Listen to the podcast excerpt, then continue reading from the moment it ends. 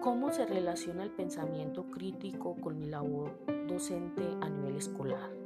¿Estimulamos el desarrollo del pensamiento crítico en los estudiantes de hoy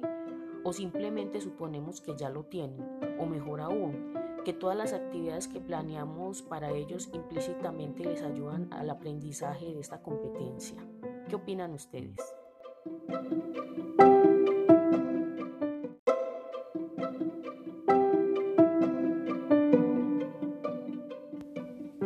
Los acompaña nuevamente Yurani Parra, docente de Ciencias Sociales y estudiante de maestría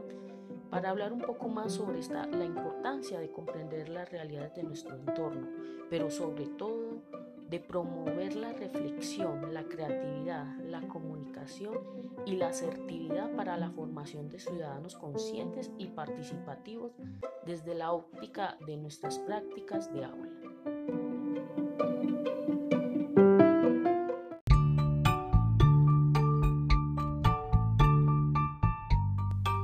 En los audios anteriores ya se ha venido reflexionando al respecto,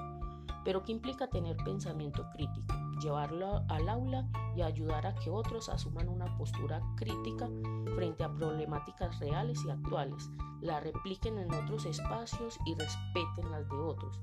Creo que esa es precisamente una tarea que, se debe, que debe emprender el docente consciente de su profesión,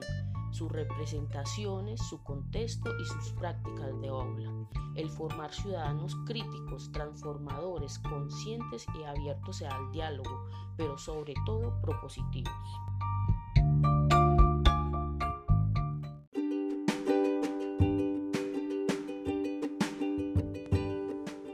Se afirmó en el segundo podcast, abro comillas, enseñar a pensar social, histórica,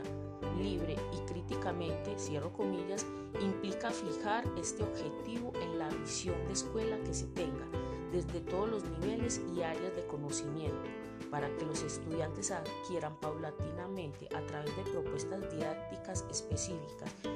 discursos diseñados para tal fin, como dice Tamayo 2014, en donde los docentes seamos orientadores, pero también tengamos una concepción clara de qué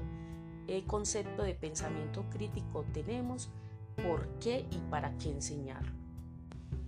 Pero desarrollar este pensamiento implica partir del contexto como potenciador de saberes y espacios de encuentro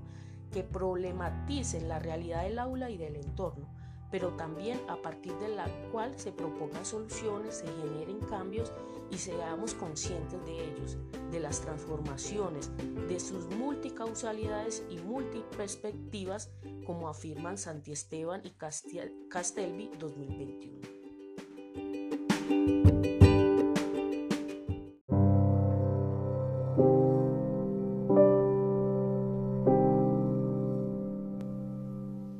Porque la toma de decisión, asumir una postura, el actuar libre y éticamente y proponer cambios y comprenderlos implica un proceso desde el presente y hacia el futuro.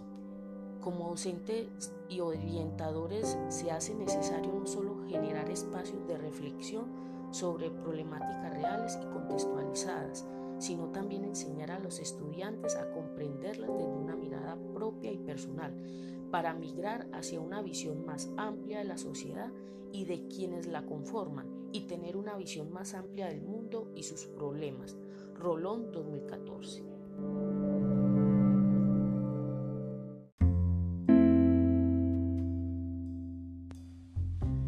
Pero ¿cuáles son las habilidades y competencias que debemos enseñar y evaluar en los estudiantes para que sean pensadores activos o mejor dicho, cuáles son mis estrategias didácticas como docente para promover la crítica y la reflexión en clase de ciencias sociales. Domínguez 2016. Pues desde mi proyecto de investigación para el grado de maestría propongo el uso didáctico de las imágenes en la enseñanza y el desarrollo del pensamiento histórico, pero que también puede ser un recurso que bien aprovechado puede ayudar a desarrollar otras competencias como la conciencia histórica, la literacidad y la crítica, gracias a que las imágenes como construcción histórica, social y artística de un espacio, tiempo y sociedad determinada nos ayudan no solo a estudiar el pasado, sino, sino también a comprender el presente y pensar el futuro.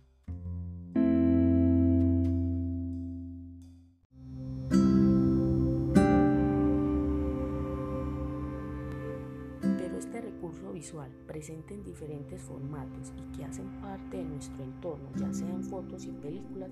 también es utilizado en las investigaciones históricas como fuente, como lo propuso el mismo Burke 2014, y en las últimas décadas como recurso didáctico en diferentes áreas, potencia la problematización en clase, los intercambios de saberes entre lo observado y los observadores y posibilita la discusión en torno a su simbología, su polisemia, sus contenidos, su procedencia,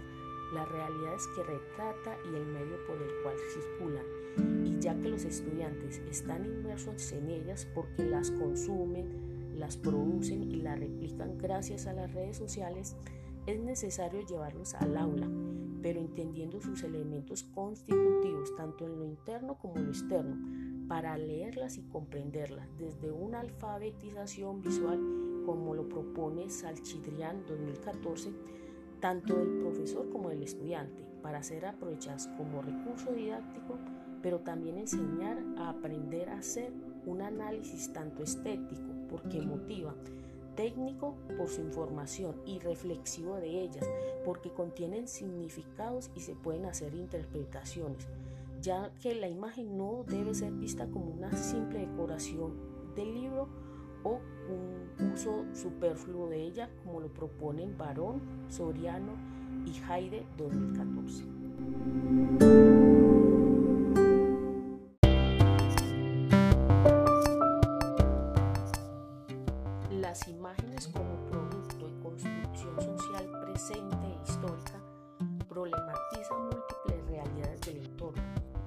Llevadas al aula para su lectura y análisis de esos códigos, qué, el cómo, por qué, para qué, dónde y quiénes, pueden incentivar pensamiento reflexivo en cualquier grado escolar, al potenciar la construcción de saberes, pero también al contener y generar una carga emocional frente a diferentes problemáticas sociales y culturales retratadas en ellas. Permiten mirar críticamente nuestra realidad y proponer. Bel Martínez, Colomer Rubio y Walls 2019. Estrategias como esta pueden ayudar a los estudiantes a dar validez o no a la información que lo rodea, a buscar el origen de la fuente, a cuestionar o a generar nuevas preguntas, tomar una postura activa y participativa e incluso a generar espacios de discusión que ayuden a la construcción o al cambio o simplemente a una relectura de, la realidad y de la información que circula por diferentes medios. Formarnos solo en conocimiento nos permite valorar situaciones con juicios y argumentos objetivos, con ayuda de recursos visuales como los planteados aquí, y desarrollar pensamiento crítico en nuestros estudiantes, la toma de postura y la discusión abierta entre puntos de vista. Santi Esteban y Castelli, 2021.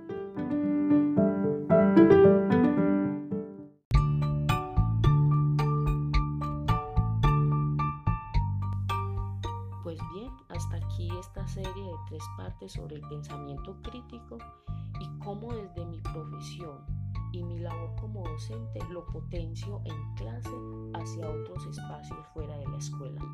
Porque desarrollar pensamiento crítico no solamente es desde el área de ciencias sociales. Aquí convergen todos los ámbitos de la escuela, todas las áreas de conocimiento y todos los profesionales y la comunidad educativa. Hasta una próxima ocasión.